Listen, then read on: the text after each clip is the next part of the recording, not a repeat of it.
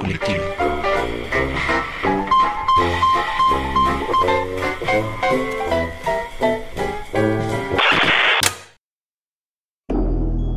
Esto es Histeria Colectiva, el programa donde Fernando Santamaría, el Dr. Braham y Ricardo Medina se sientan alrededor del círculo de invocación para abrir la caja de Pandora y volarse la tapa de los sesos platicando sobre ficción, magia, ocultismo, casos supernaturales, literatura y todo lo que tenga que ver con la cultura del horror.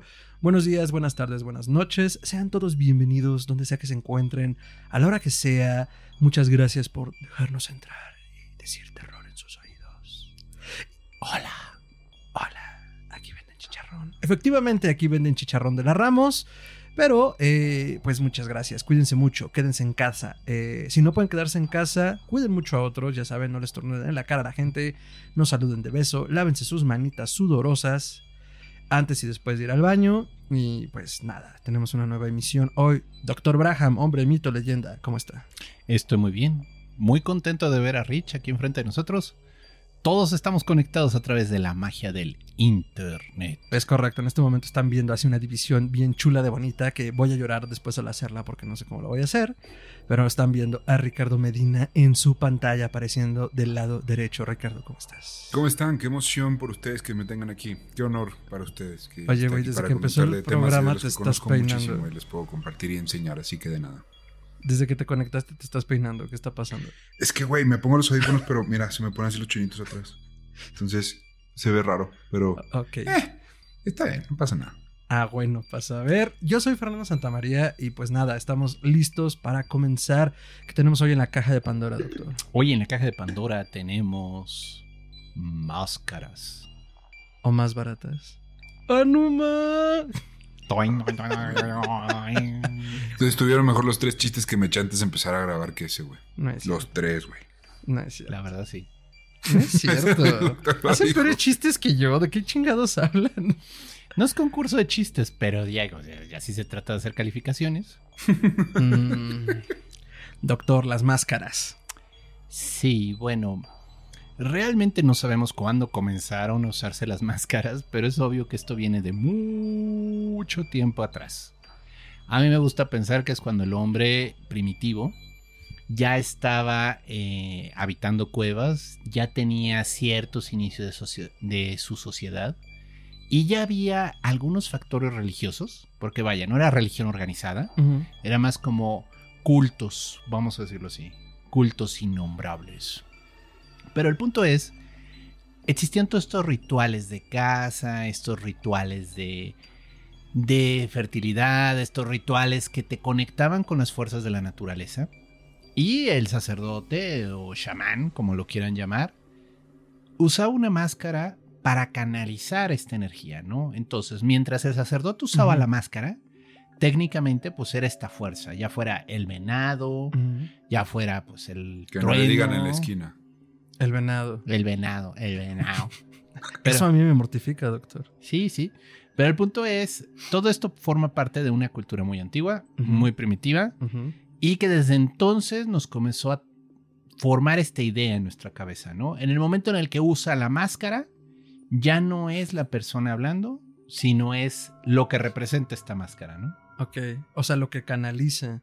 Sí, porque a ver, o sea, en la antigua Roma, en la antigua Grecia, bueno, más bien en la Grecia antigua, porque es de donde, de donde viene. Ah, ah.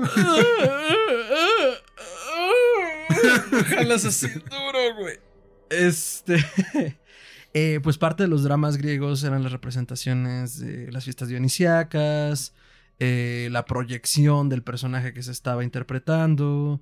Eh, incluso las máscaras tienen una función práctica dentro del escenario, ¿no? Al amplificar y proyectar la voz de los actores en, los- en el anfiteatro. Sí, pero el teatro era un ritual. En muchos sentidos, digo, ahorita ya es algo muy común de compro mis boletos y voy a ver ahí alguna obra Mamma de teatro. mía.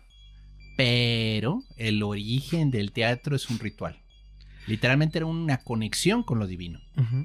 Entonces, cuando bajaba, por ejemplo, el dios en un momento dado de la obra a determinar el destino del protagonista, el famosísimo Deus Ex Machina, Mm, eh, pues el actor que tenía la máscara técnicamente era el dios. Sí, claro. Entonces, en ese momento se manifestaba en el escenario. la gente veía al dios, o sea, y así estaban acostumbrados. Y todavía en muchas culturas, allá en África que usan máscaras con ese propósito. En Asia se hacen este, representaciones muchas veces de épicas o de epopeyas, el mito de la creación, y usan los bailarines máscaras para representar estas fuerzas cósmicas. Decía Levi Strauss en uno de sus libros antropológicos que justo la- las máscaras las máscaras de África le causaban le generaban temor porque él planteaba como pues la ambigüedad. Decía una máscara también al mismo tiempo te genera un- una sensación de incertidumbre porque no sabes quién está detrás de ella realmente no ok es una representación de la deidad o del personaje en cuestión pero al final atrás quién está está la deidad está el personaje está el actor o ninguno de los anteriores no entonces Puede eh, estar el diablo. el diablo Sí, efectivamente. efectivamente, el diablo puede estar detrás de la máscara. Ah, Entonces, eh, sí, o sea, muchas de estas representaciones, pues, generaban también esa incertidumbre en las audiencias, ¿no? Ok, entonces la, la máscara empieza desde hace mucho, pero se usa en teatro, ¿no? Bueno, eh, en nuestra cultura moderna, vamos a dejarlo así, los ecos que sobreviven de las máscaras es precisamente representaciones de mitos épicos y algunos rituales. O sea, por ejemplo, aquí en México me acuerdo mucho de la danza del venado, ¿no? Donde está este bailarín interpretando precisamente un venado. Y lo que Ah, hace es que pues tiene esta máscara tocado en la cabeza. Que es un venado. Y, y todo su trabajo corporal es representar al venado siendo cazado. Y por último, como muere a manos del cazador, ¿no? Que era precisamente un ritual para propiciar la caza, para, digamos que, hacerte amigo del tótem del venado y traerlo a, a tu cacería para que él se permita ser cazado. Pero de nuevo, esto de las máscaras es muy viejo, Siempre ha existido. Realmente, ¿en qué momento el hombre se le ocurrió hacer un algo de madera y ponérselo en la cabeza y, y decir, ahora yo soy esto? No te lo puedo decir, Fer, es de veras bastante primitivo. Ok, a ver, entonces tenemos el origen en la antigua Grecia, al menos en la cultura occidental. Y la parte espiritual también viene de las fiestas dionisíacas, donde hablamos también de los do- del doble nacimiento de, de Dionisio, ¿no? Por eso se representaba también la comedia y el drama a través de estas dos máscaras. Mm, sí. Como en esta dualidad, ¿no? De la existencia. Ok.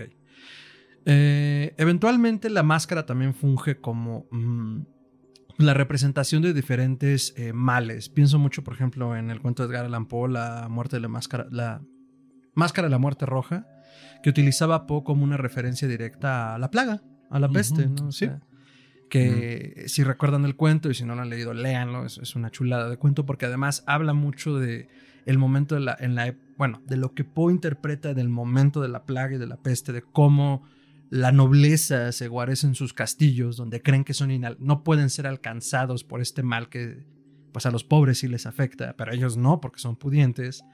Y finalmente la representación que hace Poe a través de un eh, caballero, de, de un señor a caballo, igual eh, opulento y de finos ropajes, con una máscara roja que al final es simplemente la peste entrando, eh, pues es muy tétrica, ¿no? Entonces justo la máscara roja, como, como la describe, pues es lo que, lo que copenetra con el lector, ¿no? Al momento de generarle temor, angustia y miedo. Sí, sí, y acordémonos que durante los periodos de peste, los médicos que la trataban usaban estas máscaras largas, ¿no? Entonces, parecen de perico, pero nunca entendí como por qué, o sea, cuál era el, cuál era el razonamiento del, ah, vamos a hacerle un- un- una madre ahí. Pues nada más Es que- por moda. no, es que Sí. dentro guardaban hierbas Ah. para protegerse de los vapores mortales de la peste. Ay, consideran- el, el médico, ponle ganja, ponle la marihuana. Ah, por cierto, estamos grabando esto en el 420, felicidades, pero, ok, ¿y qué? ¿Para que no hueliera feo o para cuidarse Eh, de la peste tal Era cual? la, Ambas. creencia, era la creencia humoral, o sea, no entendían de los microbios, no entendían de las bacterias. Ah, Entonces ellos creían que eh, la enfermedad se transmitía por el aire. No estaban tan perdidos, pero el punto es que ellos pensaban que era lo que había en el aire, era como un olor, Ah, que no ok. se percibía, pero era un olor invisible. Entonces, si tú lo inhalabas, te morías. Entonces, la idea era meter en el camino un filtro, pero con hierbas que olieran bien. Entonces, la peste no se iba a acercar porque el olor agradable de las Ah. plantas iba a evitar que se acercara. Eso y que... Ah, justo. Parece broma, pero Es es anécdota. No, no, y justo este. Ay, ¿qué? Sí. Ah, no, bueno, y también los protegía de. particularmente de la peste en todo sentido, de imagínate cómo olían las casas donde, aparte de que era la Edad Media y eso de bañarse diario estaba este, sobre subestimado. Eh, No era de Dios. no era de Dios, pues la muerte, la podredumbre, la gente enferma. Pues, no me quiero imaginar el hedor de una ciudad europea en ese momento. Ha estado sabroso. Mm, Pues te acostumbrabas, ¿no? Bueno, pero el punto es, regresemos. La peste, las máscaras. Las o máscaras. sea, que era lo importante, ¿no? Y las máscaras en Venecia también. No sé si venga de Ah, ahí. en el carnaval. pero- Bueno, el el carnaval. carnaval de Venecia, que esta es una representación, este. Vaya, ¿qué es el carnaval? Es una fiesta que ocurre antes de la Semana Santa. Es un momento en el que te permites este, gozar los placeres de la carne. Carnaval. ¿Carnaval? Sí. Barbacoa, Mucho. lengua, Todo se permite. Carnitas. Pero como todo se permite, Patas. el chiste es ser discreto. patas. Y que nadie te Ajá. vea ahí Ah. atascándote tu, tus tacos de buche y suadero. Y patas. Que nadie vea, que nadie vea, que nadie se entere. Y por, y por eso se tapaban. Y vaya, del carnaval de Venecia, las máscaras tienen nombre, cada una representa un personaje diferente en una, pues dígase, como comedia. Eso no. Sí, cada una tiene un nombre, cada una tiene una razón de ser, cada una representa un personaje. Mm, arquetípicamente hablando. Oh, oh, ¡Qué delicia! Sí, entonces si tú decides salir como el viejo avaro, te pones una máscara. El Si decides tipo. salir como el joven aventurero buscando sexo, te pones otra máscara. ¿Saben a qué me recuerda esta plática? Y va a sonar demasiado morboso ahora que lo pienso. Ojos bien cerrados de Stanley Kubrick. Pero morboso a lo Kubrick, es culpa de él. Sí. Porque justo las máscaras que se mandan a hacer, las manda a hacer a Venecia.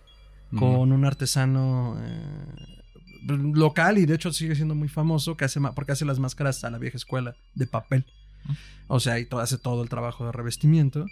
Y pues digo, Kubrick lo lleva a una exageración, uh, pues que yuppie por la época, un poco a lo American Psycho, pero de una chaqueta erótica que tiene el protagonista. Yo siento que está más referenciándose al Marqués de Sade. Ajá. Porque el Marqués de Sade, Justo. en una de sus obras, precisamente está narrando esta eh, comedia, parodia, donde se están cometiendo todas las depravaciones posibles. Y los protagonistas tienen máscaras, pero tienen nombres. Entonces el obispo, y cada uno tiene una personalidad, y cada uno comienza a hacer cada vez más cosas más Más degeneradas. grotesco. Pero la idea está que se están cubriendo el rostro con máscaras, o al menos así entiendo que funcionaba. Sí, entonces eh, justo eso iba, porque Kubrick lo representa, digo, para tener una referencia como más clara, porque siempre pensamos como en, en, este, en este baile bonito y, y- y- y, eh, vaya opulento, pero hasta allí, ¿no? Pero lo que tú dices es importante, el carnaval era una fiesta de excesos, que luego expiabas tus culpas en Semana Santa y poniendo tu tierrita en la frente y comiendo pescado. ¿Por dónde? Entonces, este. eh, tenemos que recordar eso y digo, Kubrick lo lleva a un absurdo, pero era más o menos así la cosa, esa era la idea, ¿no? Y digo, eh, también hay grabados de la época, y de hecho hay varias cuentas en Twitter que lo rescatan, ¿no? Como el arte erótico del momento, que representaban estas escenas, ¿no? De excesos. Es como el usar la máscara te exime de la culpa, ¿no? Porque no eres tú, No. eres alguien más. Eres un No sé personaje, quién, pero tú no. eres un personaje en una obra, nadie sabe quién eres. Si te quitas la máscara, todos van a saber quién eres y estás sometido al ridículo, ¿no? Y al juicio público, al porque juicio. aunque todos están allí, todos están en personaje. Por Ay, eso no, sí- Lupe, ¿qué va a decir la gente si lo viera uno? Así son, Joaquín, así, Así son. son. Por eso es importante en la de ojos bien cerrados cuando Ajá. lo obligan a quitarse la máscara. Claro, porque tienen que saber quién es. Y, y digo, me gusta cómo va cerrando, que, o sea, no la voy a spoilear del todo, pero que al final es como, güey, o sea, es una chaqueta tuya. O sea, sí, pero te estás tragando al personaje, tranquilo. Solo somos unos depravados, pero hasta ahí. Si no busques más. Pero bueno, volviendo al punto, ya en ese punto de la historia, ah, y, y también recordemos el contexto histórico. O sea, estamos en una Venecia hablando de los carnavales posterior a la peste. Ya cuando ir al carnaval no te... es que me acordé de que justo hay una anécdota de que empezó a bajar el pico de la peste negra y toda la gente salió a celebrar a las iglesias de que se había acabado la peste. Sí, el Papa nombró un Ay, año eso como jubilar. que me recuerda algo. sí, sí, sí, le suena familiares por algo. La historia se repite, Sí. ¿no? Sí, de hecho el Papa, el Papa nombró año jubilar Ajá. y se hizo una peregrinación masiva a Roma Madre mía. para agradecerle a Dios por haberles quitado la peste. Acto Por- siguiente. Que podía salir mal, ¿no? Bueno, pero por, por supuesto, los se sabe, se sabe, está registrado que los papas siempre toman excelentes decisiones y solo le hacen bien al mundo. Se sabe. Sí. Sí, sí. Y si el Papa me ordenó que fuera a festejar a Roma, voy a ir a Roma porque Dios Por me va a proteger, ¿no? pues es- o sea, Por es- eso- es el- nuestro sí, radio claro. con Dios. Por eso es el papado, no el mamado, pero Pues sí. después de ese terrible chiste, comienzo a pensar que si hago chistes malos. Eh, bueno, pues. Eh, venimos entonces de una época donde hay miseria, donde no, no, no, hay, no hay esparcimiento. Ahora, pensemos en que la peste negra barre con Europa. Entonces hay muchísima menos gente y por lo tanto les tocan más recursos virtualmente. Sí, sí, no. De hecho, Europa estaba al borde de una hambruna de Tremenda, miedo. sí. O sea, vaya, la peste lo salvó. En Sí, cierto sentido, sentidos. los recursos estaban acabando porque la tecnología de siembra era muy deficiente, todavía no mejoraba. Entonces, la cantidad de tierra que podían arar para alimentar a la Era gente que ya había limitada. no bastaba. No bastaba. Lo hablamos en el episodio de pestes. Dense una vuelta, está muy bueno. Pandemias. Mm, Pandemias. Pandemias, sí. dicho. Pero bueno, el punto es las máscaras, ¿no? Entonces, ahora regresemos. Tiene esta interpretación ritual. Puede ser el chamán o el sacerdote realizando un acto en el cual va a propiciar a fuerzas de la naturaleza y entonces pone la máscara para tomar ese papel, tomar esa representación. Se puede usar de una manera más lúdica. ¡Oh, lúdico! Es otra palabra. que Palabras importantes. Lúdico significa que hay un juego detrás. Aquí en O este sea, Gracias. colectivo usamos palabras grandes. Sí, nos gustan las palabras misteriosas. Pero bueno, eh, como en el carnaval. El carnaval es una manera de usar las máscaras como para fingir que eres alguien más. Y vaya, ya podemos irnos a contextos más modernos de esta época, como el Halloween. O sea, que dice dulce o Ah. truco, ¿no?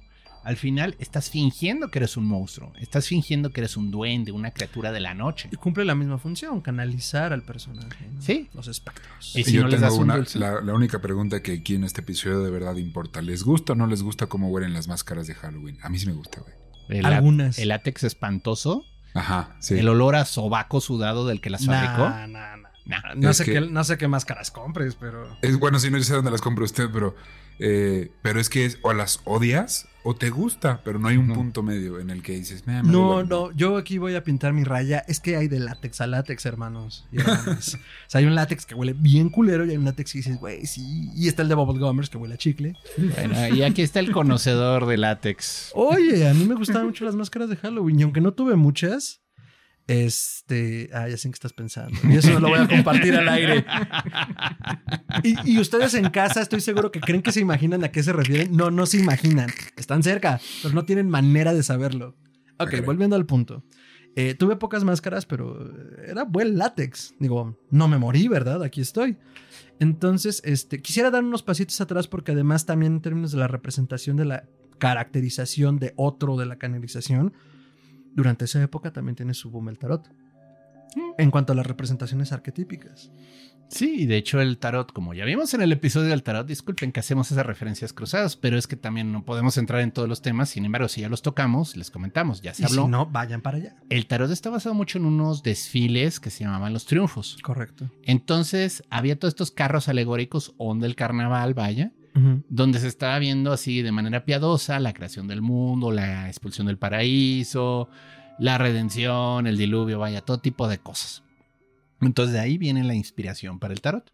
Pero sí, efectivamente, probablemente los carros alegóricos, los actores traían máscara. Eso es muy posible, porque ¿cómo representas al diablo? O sea, pues, si no es con una máscara de diablito de pastorela, no se me ocurre cómo. O sea, al final tiene- tienes que caracterizar en cierto punto, en cierto punto, y aunque ahora estamos acostumbrados a que la- los disfraces son como te maquillas, te pones un traje pegado, te ves sensual. Mm, mm. La manera más sencilla es una máscara. O sea, Oh, sí. quieres ubicarlo, trae la máscara de tal, trae la máscara de tal, trae la máscara de tal. Digo, obviamos un poco también al principio, pero en el antiguo Egipto también la canalización de los dioses a través de la representación de ciertas funciones. No sé, los embalsamadores usaban máscaras de chacal, Ah, sí, sí. representando a Anubis. Sí, porque técnicamente eran Anubis en Eran el momento en el que estaban ¿no? haciendo ese proceso. Entonces, obviamente es la forma más sencilla de decir, ah, ese güey es Anubis, ese güey es el diablo. Eh, y bueno, en ese sentido, yéndome a una parte un poco más filosófica, trascendental, pensando en las máscaras como el ocultamiento o, o incluso la pupa de lo que podemos llegar a ser, pues el representa ¿Qué? la pupa. Ah, Ve- ¿Ves a las mariposas? ¿Ves No, que son ajá. gusanitos? No son mis Ah. palabras, ¿eh? Crisálida es más adecuado. Bueno, fue la que se me ocurrió. Gracias por ayudarme. huele, huele a biblioteca aquí. Qué bonita forma de decir que huele a rancio. Huele Pero a- bueno. Huele a nerd. funciona como nerd. Marsh, ¿viste ese estúpido nerd? Eh, es la. Nación Simpson. Eh, es la crisálida que eh, también dentro del tarot eventualmente se da esta interpretación, ¿no? Del el viaje del loco a través de todos los arcanos mayores y que pues también a, a través de estas representaciones las máscaras pueden funcionar como justo eso, no solo la canalización o el ocultamiento, sino parte de un proceso espiritual, ¿no? Estoy en este punto y por eso represento este papel. Y bueno, creo que eso es como irnos un poco más a ritos iniciáticos, que no tenemos un programa de iniciaciones, ¿verdad? Mm, misterios? No. Mm. Entonces, pónganse atentos. Ven, aquí salen ideas, amigos. Sí, sí. Pero bueno, en los ritos iniciáticos, pues también son representaciones psicodramáticas donde se, se demuestra un papel de algún tipo, ya sea el iniciado o el iniciador. Entonces, las máscaras, pues van cumpliendo diferentes aspectos para entendernos de otras formas. Claro. A lo mejor desarrollarnos, a lo mejor no, pero entendernos desde diferentes ángulos, darle rienda suelta a cosas que no haríamos en público o cosas que no que no podemos reconocer en nosotros en- a, un nivel profundo, ¿no? Y psicológico. Sí, o entrar en contacto con aspectos de tu ser que no son tan fáciles de acceder. Eso. Eh, yo quisiera hacer un ejemplo de magia ceremonial, porque digo, ¿por qué no? Magos prietos en aprietos. Hubo un autor que ganó el premio Nobel llamado William. Pues W. Yeats, perdón. William me- Yeats. William Yeats. El vino ahorita me quedé. Creo que es William Butler Yeats, pero se me va. Barney o Butler. El punto está que el señor Yeats fue miembro de la Orden de la Aurora Dorada, de la cual hemos hablado hasta el cansancio. Eh, fue parte de todo el cisma que hubo con el grupo de Londres, lo podemos ver en el programa Matters contra Crowley. Y bueno, pues ganó el premio Nobel por, de literatura porque era un gran poeta. Y el señor fundó su propia orden. O sea, después de que tronó la Aurora Dorada o Golden Dawn, le dio por pues, pues, meterse. Digo, él era mago. Entonces dijo, las, pues, las órdenes mágicas son como equipos de fútbol, güey. No me gusta la tuya, me voy a ir a hacer la mía. Ay, no me gusta la tuya, pues me voy a hacer la mía. Y lo dirás en broma, Madrid, Pero es el clásico de que cuando desaparece el hinche equipo de segunda, todo el mundo se acuerda de lo bueno que era. Así, y, y sigue habiendo los fans del Necaxa, aunque ya nadie se acuerda del Oye. Necaxa. O, o de los toros Nesa, ¿no? O Oye. sea, ¿eh? ¿Cuál es tu problema? No sé, muy cerca de casa, supongo, pero el punto es, este, ah, pero aún así la gente se acuerda de esos equipos, o sea, y con Mm. nostalgia y a pesar de que eran unos perdedores, sí, fue adrede, este, Pues, eso no te lo voy a negar. Es como si dijeras que el Atlas gane. el Naclas, bueno, pero ahí sigue, o sea, como quiera que sea, pero ahí siguen al menos, o sea, pero el punto está de que, bueno.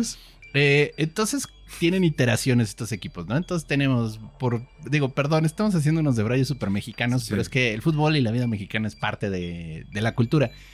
Eh, está, por ejemplo, en Querétaro comenzó este equipazo, de equipazos que se llamaban las Cobras, ¿no? Ok. Híjole. Ahora sí estás Ah, hablando desde Ah, casa. güey. Y bueno, el punto está de que pues, eran las cobras y les decían las obras del América. Yo me acuerdo, porque era de Televisa. Pero bueno, el punto está de que eh, pasó por diferentes iteraciones y luego se fue hasta Ciudad Juárez o Tijuana. O sea, se acabó así, lo más lejos en la frontera norte que se pudo, ¿no? Pero bueno, el punto y es. así la orden mágica de la que nos Ah, la así las órdenes mágicas. Entonces el señor Yeats funda su orden mágica. O sea, dice: Esta orden de Matters no me convence. Me voy a ir a fundar mi propia orden con mujerzuelas y juegos de azar. y fundó su propia orden. Olviden la orden. Pero el punto está que eh, el señor Yeats eh, canalizaba lo que se llama el Santo Ángel Guardián, que es el Daimon, el Agato Daimon, el Egregor superior, vaya, esa parte de nosotros que está como intermediario entre lo divino y lo mundano. Aguántenme. El punto está que tenía línea directa con Dios, ¿no? Pero había un espíritu que era el que estaba en medio, el que le pasaba los recados a Dios. Y Yeats lo que hacía para canalizarlo adecuadamente en logia, o sea, trabajando en pleno templo, cuando estaban haciendo rituales y sentía el influjo divino, Mm, tenía una máscara dorada que se ponía. Y cuando él traía la máscara puesta, técnicamente estaba hablando el espíritu superior. Estaba hablando el Daemon. Mm. Me suena a culto. Pues ¿Tú Güey, la magia ceremonial está un pelo del culto. O sea, es bien fácil caer en esos nada más porque hay un chingo de güeyes que quieren ser la cabeza y por eso no hay un solo líder, pero nada más le falta eso, Pero tener un líder que unifique. a un pelo. Y sí, efectivamente, también los villanos de los cultos suelen usar máscaras. En los cómics, los villanos suelen usar máscaras. Hay toda una onda con la máscara y lo desconocido. Y, oh, guarda su identidad detrás de una máscara. Pero pa- en defensa de él, usaba el recurso de la máscara para conectarse con lo superior y conectarse con lo divino. Entonces, era su manera de, ahora sí que, ahora me ven, Ahora no me veo. ahora no me ven, ahora soy el santo. Güey, los luchadores usan más. Aquí Pero- está. También los luchadores, Claro. vaya, es un muy Son buen un ejemplo. personaje. Y los luchadores, bueno, de nuevo, disculpen si. no- vaya, quien nos está oyendo fuera de México, seguro saben de los Pues luchadores. la de lucha la- libre mexicana Es internacional. Es internacional, pero es una de esas grandes pasiones. Han hecho películas. Se ir a la Arena México, digo, ahorita en tiempos de pandemia es difícil, pero es una experiencia. Son superhéroes en calzoncillos. Es que es eso, o sea, te están vendiendo el héroe, la leyenda. No es un hombre, es el maldito santo. Es el maldito Blue Demon, es, es, el el, doctor Wagner. es el Mil Máscaras. Ay, sí crecí en eso. Es el rayo de Jalisco. Es el qué bonito. El qué bonito. Será, será chiste, pero es el qué bonito. Aluche, o sea, justo así Vaya. los usan como sidekicks. Como Vaya, pero el punto es, entonces el ring se convierte en este templo donde se enfrentan las fuerzas del orden contra las fuerzas del caos, porque digo, los rudos no son malos, son caos. ¿Cómo le dicen a la Arena Ciudad de México? Mm, ¿El pancracio? La catedral. Ah, la o catedral. sea, pero son todas estas Sí. alegorías. Ah, Entonces, la gente está viendo una representación cósmica de las fuerzas del bien enfrentándose a las fuerzas del desorden y del caos. los reyes del beautiful. Y bueno, y luego llegan los. como la rosa y todos esos. Que bueno, no sabes en dónde colocarlos. Pero el punto está que. Pues son dioses menores. eh, sí, sí. El punto está que luego también hay, hay sus desplantes de, güey, no necesitamos a los tortuguillos ninja, ¿eh? De veras. ¿A ¿Alguien se le ocurrió? Esos son un- semidioses. Se les ocurrió hacer un equipo de cuatro pobres tipos No vestidos de tortugas ninja. O No sea, mames. de pies a cabeza con más. O sea, el traje les daba la máscara. O sea. No mames. Yo pensé cuando vi pelear a Mister Increíble. No me sorprende que exista, me sorprende que hayan llegado tan lejos como para que se sepa de ellos. güey. Mira, Yo fui niño y vi la tele, así que discúlpenme. Pero el punto es, este... Y bueno, por un momento olvidemos lo ridículo o lo épico que puede pensemos ser en la- las canalizaciones. Pensemos en la máscara. O sea, literalmente hay luchadores que se han cansado del papel, dejan al personaje y ya toman otro nombre ya sin máscara, ¿no? O sea, de nuevo, eso no es un problema. O alguien hereda la máscara. También el santo, el hijo del santo, este Blue Demon Jr. Los villanos, que fue toda una dinastía. Pues, ¿qué- ¿Cuántos eran? ¿Cinco? No mames, como nueve. Ahí Sin me quedé en el quinto. eh. O sea, y de nuevo, hubo un villano que fue el primero. Y después, este, su hijo, su sobrino, todos comenzaron Todos a participar. O sea, y todos eran los villanos. Y era bien difícil verlos pelear porque los cabrones, aun si era bueno, si estaban peleándole y pegando a su compa, se cambiaba de bando a la primera. O sea, porque era su compa al que le estaban dando ahí la guamisa a los técnicos y decía, no, espérame, yo seré técnico, pero eso es familia. Órale. Joseph Campbell en El héroe de las mil caras, o El héroe de las mil máscaras. Regresando al tema. Regresando al tema después de esta iteración de los reyes del beautiful. Eh, no, pero lo, lo digo muy a propósito pensando en que habla justo de este héroe mítico. Por eso es el héroe de las mil caras que está en todas las culturas, que está buscándose a sí mismo. eh, el famoso camino del héroe griego que se utiliza mucho para hablar en todas las narrativas de...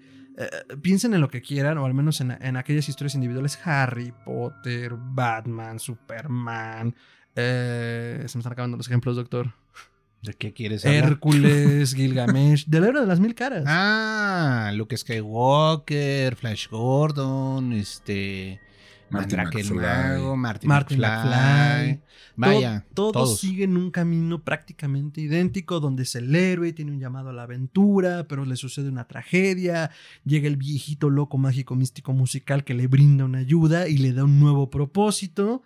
Y él tiene que prepararse para alcanzar ese clímax y ganar. Porque de hecho ese es el asunto. Tiene una apoteosis el héroe, ¿no? Tengo, tengo mis quejas sobre el tema de Campbell. Es un excelente autor, pero creo que ya se colgó demasiado Hollywood él. Ah, sí, bueno, O sea, es ya- un exceso, ya es un abuso. El monomito, Campbell planteaba un monomito. Decía, detrás de todas las leyendas existe un mito central. Y ese mito central comprende el héroe que hace todo tipo de acciones y llega de tal modo a su prueba y la supera o no.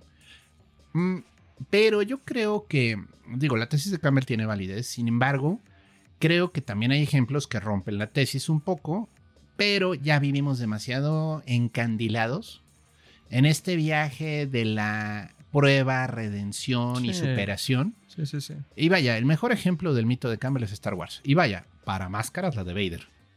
Discúlpeme, Mm. pero la máscara. Casi no podrías hablar de un villano más icónico con máscara que de Darth Vader. Yo creo que no hay villano más icónico a la fecha. O sea, es- lo escuchas, lo ves, lo, lo, lo, lo, lo- lo sientes, como. Sí, Y sabes quién es, ¿no? Sí, sí, o sea, es ide- identificable Así por la pura máscara. A eso ha de oler la armadura de Vader, Dios. Pobrecito, se dolerá su barro. Ah, apoyo rostizado. A Pazuco. Eh, pero hablaba justo como de esta alegoría y, la- y- y de lo que plantea Campbell. Digo, sí, yo también creo que ha sido un abuso horrible su narrativa ya a estas alturas. Pero él habla justo de todas estas iteraciones que pueden existir atrás de diferentes envases, pero mismas esencias, ¿no? Diferentes formas, pero mismos fondos. Y que al final es la funcionalidad de la máscara, ¿no? O sea, a, a mí me perturban mucho, por ejemplo, ya lo he dicho creo que en otros programas, los maniquíes sin rostro, Ah, sí. porque no, no, no, no tengo a dónde ver, no tengo dónde reflejarme. Sí, son enervantes. Y Curiosamente la mercadotecnia por eso los hace sin rostro, para que de hecho tú te puedas ver en ellos, pero No. yo no puedo. No. No. sé si alguien pueda, yo no puedo. Lo mismo me pasa a veces con las máscaras cuando son ciertas representaciones, pero son cuencas vacías, no son caras vacías, son ros son bocas, perdón, vacías, Donde no siento que puedo interactuar y ahí sí entiendo lo que decía Levi Strauss de eh, siento ambigüedad, ¿no? Porque no sé qué estoy viendo, no sé quién estoy viendo y no sé quién me está respondiendo. Entonces siento una incomodidad fuerte. Eh, me gusta pensar como que a lo mejor relatos donde no hablan precisamente de una máscara, pero hablan de estas eh, eh, eh, ocultamientos. El retrato de Dorian Gray, eh, Dr. Jekyll y Mr. Hyde. Excelente, sí. O sea, estos ejemplos donde, bueno, el retrato de Dorian Gray es un relato muy cortito, pero básicamente plantea eh, al- a, a Dorian Gray que está atado a una pintura, y la pintura es la que envejece y él no, ¿no? Pero Sí, la sí. única condición es que no la puede ver. Eh, sí la puede ver. Pero el punto está que no le gusta lo que ve. Ah, ok. ya. Porque cada vez la pintura es más fea. Ah, ok. Hay un momento en el que mata a alguien y la pintura a partir de ese momento tiene sangre en las manos. Ah. Entonces cada vez la pintura está más horrorosa. Ujú, Y él no ujú. puede reconocer qué es eso. Entonces, él él- es eso. exacto, el, ah, entonces sí puede, no le gusta. el choque es... Cada vez me estoy volviendo más horroroso. Y yo soy perfecto, yo soy hermoso. Ese es el choque y es muy buena historia, ¿eh? Igual eh, Jekyll y Mr. Hyde es un excelente ejemplo de esta duplicidad, ¿no? O sea, la persona, el doctor Jekyll tenía un, era muy amable, era bueno, no, no mataba ni a una mosca. Y, pero en el fondo tenía este monstruo, o sea, aunque él no lo reconociera, que era el señor Hyde, que era violento, agresivo, Culero. culero, era un asesino. Al final tuvo un final. Al final tuvo un final, ¿viste? Eh, tuvo un final trágico a manos de Van Helsing. Y, Híjole, pues, no me hagas historia. eso, no me hagas eso, no me menciones eso. No, este, el señor Hyde, en la novela de De veras de Robert Louis Stevenson, eh, usaba una droga con la cual este se convertía, pero comienza a tener que usar la misma droga para regresar a ser él. Pero el componente que usaba de- sale del mercado, deja de existir. Ah, Así como de la pata de 100 pies. Sí, eh, fíjate que esa, Cofepris ya nos la retiró del mercado. Sí, fíjate que esa pata de mono Ah. araña de Sumatra ya no llegó en el último cargamento. Y no sé cuándo llegue. Y entonces él se, se da cuenta que se va a convertir en Hyde permanentemente. De Robert Ah. Louis Stevenson, búsquenlo. Hay Muy unas ediciones cuento. ilustradas muy bonitas. Eh, Una vez se lo encargué leer a alguien para otro, pero totalmente distinto. Ah, es que no lo encontré. Son clásicos que encuentran en cualquier edición, entonces la que está a su alcance. libres de derechos de autor, Ah, se ¿qué descargan de la red, pero bueno. Oye, ¿no tienes internet? Esas deberán no querer buscar las cosas. o sea, Me quejaré amargamente. Tú sabes quién eres. Pero bueno, el punto es, regresando a las máscaras. Otro ejemplo de gente que usa máscara aunque no es máscara, eh, los payasos. Ujú. ¿Qué digo? Ya hemos hablado de payasos. Creo que no hay programa de payasos. Claro que hay programa de payasos. Sí, hay un programa de payasos. Tal pero- vez lo hizo otro doctor en otra realidad, pero sí. Sí, hay. porque sí recuerdo eso de por qué nos dan miedo los payasos. Pero el punto es, eh, y vaya, sí hay un miedo, la coulofobia, si recuerdo bien el nombre. Pero el punto es que el payaso se cubre la- el rostro de blanco y se pone una sonrisa perpetua o una cara triste perpetua con maquillaje, ¿no? Y esto genera una reacción en la gente. Digo, hay quien no los tolera porque es medio enervante ver esa cara. Pues es que, por ejemplo, ellos, justo pensando en la canalización de las máscaras, como decía, se fija una emoción. Y pues también es muy, es, muy curioso pensar en por qué nos darían miedo los payasos ya de fondo, lo hablamos en su momento. pero rascándola acá de nuevo, eh, ver esa emoción fija y que te refleje y que te persiga y que te haga no solo verla, sino que formes parte de ella, pues es enervante. No, y que no Cala, cambian. caga. Que no cambian. Ajá. O sea, están todo el tiempo sonriendo. ¿Quieres un globito? ¿Quieres un puñetazo? Pues no, o sea, güey. Entonces. No sé, me pongo a pensar, por ejemplo, ahorita en, en todos los slashers que existen, o al menos los más grandes, todos traen máscara, güey. claro. No, Ah, Hasta sí, ahorita hice la relación de Oh. Jason, Michael Myers, la un hombre de cultura. ¿Y por qué será? Porque dan miedo. Bueno, las máscaras generan una reacción. La segunda es que no les puedes ver su expresión. Ah. Entonces, está matándote sin expresión. Ajá. No hay realmente una asociación de la respuesta del asesino, si tiene o no una reacción cuando te mata. Si es humano, siquiera. ¿no? Sí, o sea, la máscara puede ser cualquiera. Que es un poco la onda de la leyenda de este de las películas de Saw, ¿no? Que ya luego comienza a ver así una herencia y un rollo de cualquiera puede ser Saw al final, solo necesita tener los implementos y los juguetes adecuados. Sí, que ya se me hizo. Qué bueno. o cualquiera pero- puede ser Batman, porque es un símbolo. To- ¿Tocaste algo? Sí, o B de Vendetta, cual, o sea, cualquiera puede de ser. B. Ah, B de Vendetta, mercadológicamente hablando, yo creo que es de las mejores máscaras que existe. De las Y- más vendidas en los semáforos también. Sí, Y curiosamente es una máscara tradicional inglesa. Ujú. Cuando atraparon al verdadero Guy Fawkes, que era este tipo que quería volar el parlamento con pólvora, porque él era eh, católico y ya los protestantes habían prohibido el catolicismo.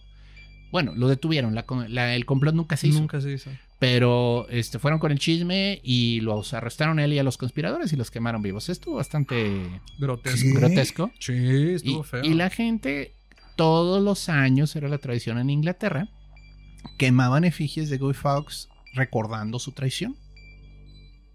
Ay, de eso debería haber episodio, ¿eh? Remember, remember, November the 1st. Fawkes. No estaría nada mal. Gunpowder and treason and blood.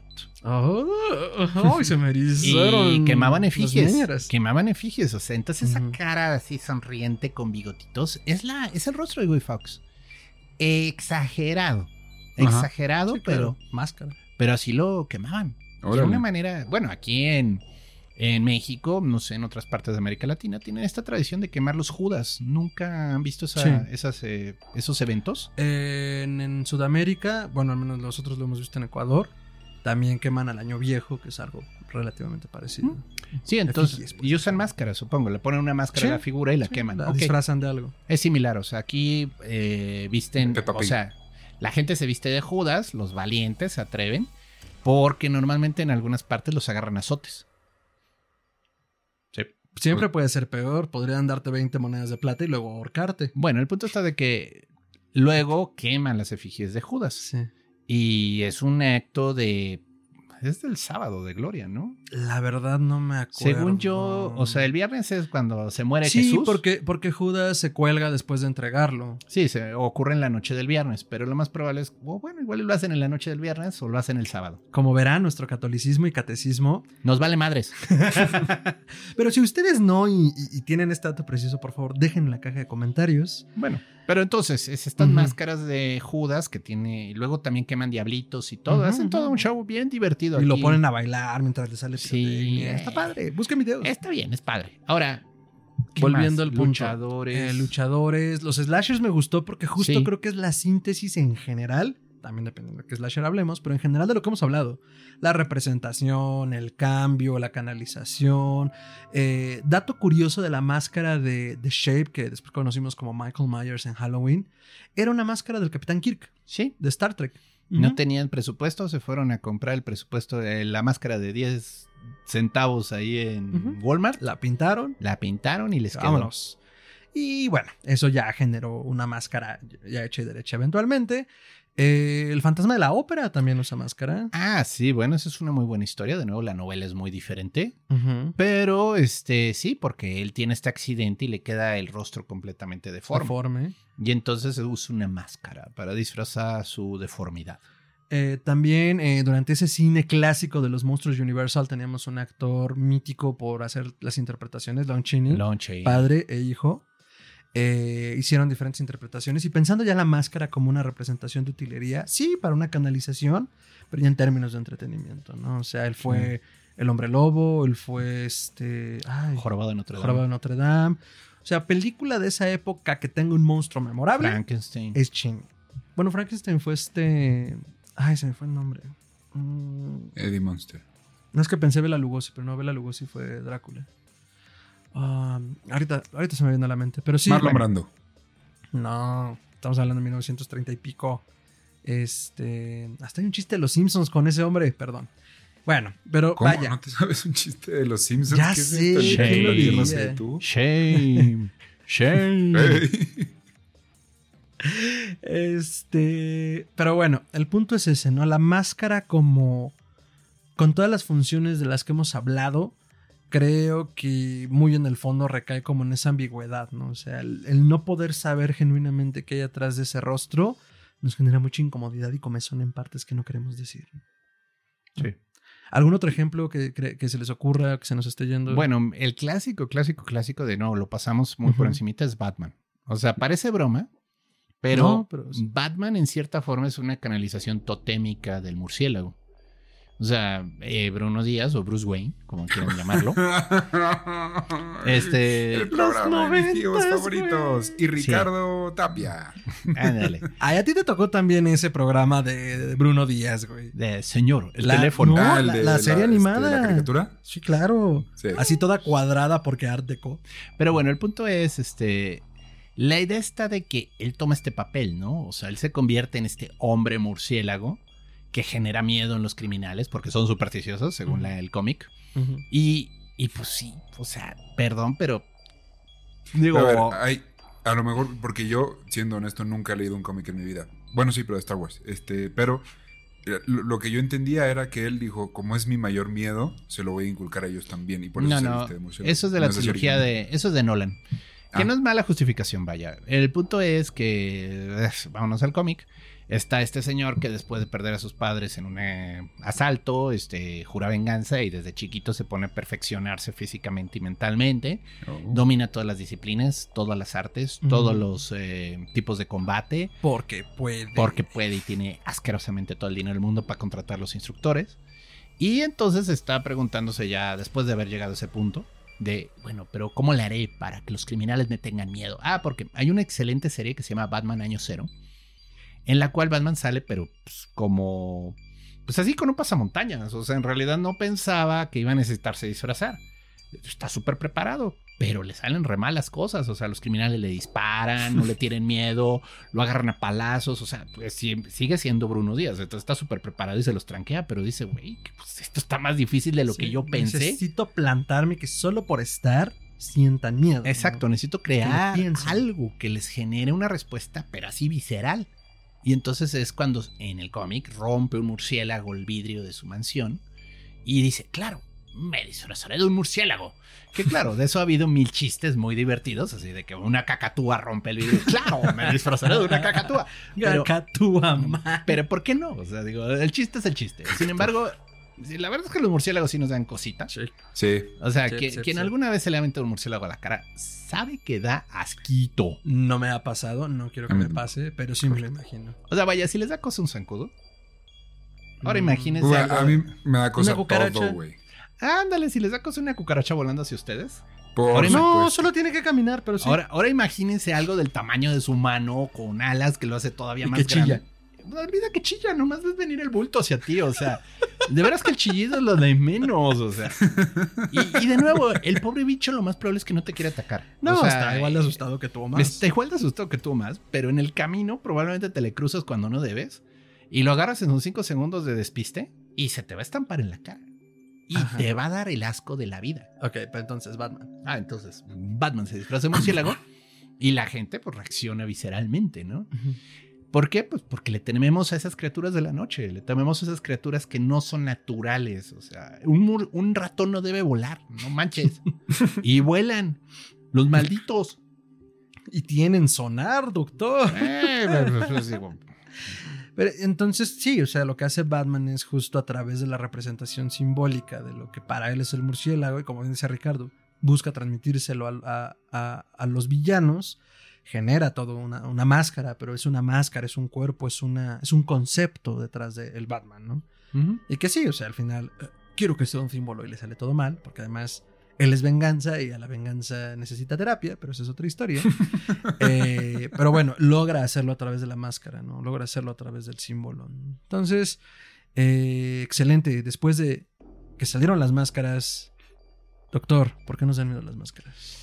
Híjole, nos da miedo la máscara en parte porque nos conecta con algo muy primitivo. Yo sí siento que hay una conexión muy básica de se pone la máscara y cambia.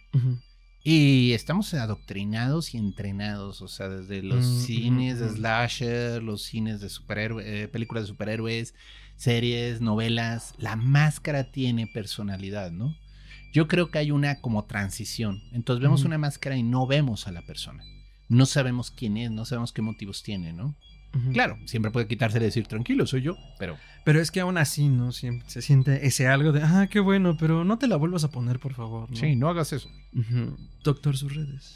Me pueden encontrar como Chuntaro Melquisedec en Twitter, eso es arroba chuntarome, donde pues hablo de todo de chile, arroz y en pozole. Dense su vuelta, es divertido. Podemos este, compartir ideas. Excelente, doctor Ricardo. ¿Por qué dan miedo las máscaras y tus redes? Yo creo que es que yo no puedo, güey. Las máscaras, en, en lugar de darme miedo, veo a alguien con máscara y digo, ah, ya no es humano, entonces ya puedo estar tranquilo de que es algo más y tiene que, si, la, si le hago así me va a contestar, güey. O sea, ¿te da más tranquilidad que alguien traiga máscara? ¿Es lo que quieres A decir? mí los humanos me dan mucho miedo, güey. Tengo ansiedad social, no sé. Entonces veo a alguien con máscara y digo, ah, güey, está jugando, ¿sabes? Está en papel y, ¿sabes? Si le haces así, te va a hacer así o te vas a asustar, pero pues está en este rol de, de está jugando, es buen pedo, ¿ya sabes? Ya, eso- sa- ya sabemos cómo matarlo un día. Solo hay que llegar a una botarga del Dr. Simi y nos va a saludar mientras le clavamos un cuchillo. A veces otra, güey. Por ejemplo, yo solo he lidiado con gente con máscara en Disney y en, este, en Six Flags, güey. No, no en la calle. Veo a alguien con máscara en la calle y sin Ah, ¿verdad? Ah, ¿verdad? Ah, ok, está bien. Sí, era muy chistoso, pero, pero me parece interesante porque también, digo, no tocamos esa parte porque nos interesaba la parte del miedo. Pero, pues sí, también las máscaras pueden. Bueno, sí lo dijimos, ¿no? Nos ayudan a abordar cosas o partes de nosotros que no abordaríamos normalmente. Y eso es algo también terapéutico hasta cierto punto. Podemos ser algo que no seríamos normalmente y que nos ayuda a desenvolvernos mejor. Eh, Justo en, en- en- en Noche de Brujas, en, en Coyoacán, en el centro histórico de Coyoacán, cuando no había pandemia, había un güey de la estatura adecuada que se vestía de The Shape y solo caminaba con un cuchillo de utilería en la mano. Sí daba Laura. O sea, sí, sí era suficiente. Overall, máscara, cuchillo. Vámonos. Entonces, sí, no, no creo que ese güey le dirías, ¡Oli! Sí, no, o sea, pero. Sí, y, y por eso Halloween es tan bonito, güey, porque te puedes poner una, entonces entras en papel y ah, puedes actuar de algo como, como dices, güey, pues de una manera que no lo ¿Por eso te vistes de. Beetlejuice? Este, y mis redes son arroba tiranosaurio Rix, Twitter e Instagram. Ahí podemos ver eh, a, a mi otro yo, mi yo con máscara. Eh, y está también arroba Emigrate Podcast, el podcast hermano de Historia Colectiva, en el que hablamos de gente de la música. Así que vayan, denle en follow, denle en campana y escuchen más podcasts. Eh, Son, son la nueva televisión. Eh, no, bendito Dios, no son la nueva televisión, pero son la nueva forma de entretenerse y eso está muy chido. Eh, solo otra cosa, ¿por eso te vistes de Beetlejuice completo? ¿Te gusta por eso? Sí, me encanta, güey, porque entonces puedo soltar un gargajo en mi saco y luego volvérmelo a comer. Ay, Ay, güey, ¿por qué, tenía que hacer esa pregunta? La culpa es mía, ¿ven? Eh, yo creo que las máscaras nos da el miedo por la ambigüedad, lo sostengo, así como al inicio, al final. eh, nos da mucho miedo no saber qué detrás, no, no poder ver bajo la luz como toda la esencia de algo de alguien.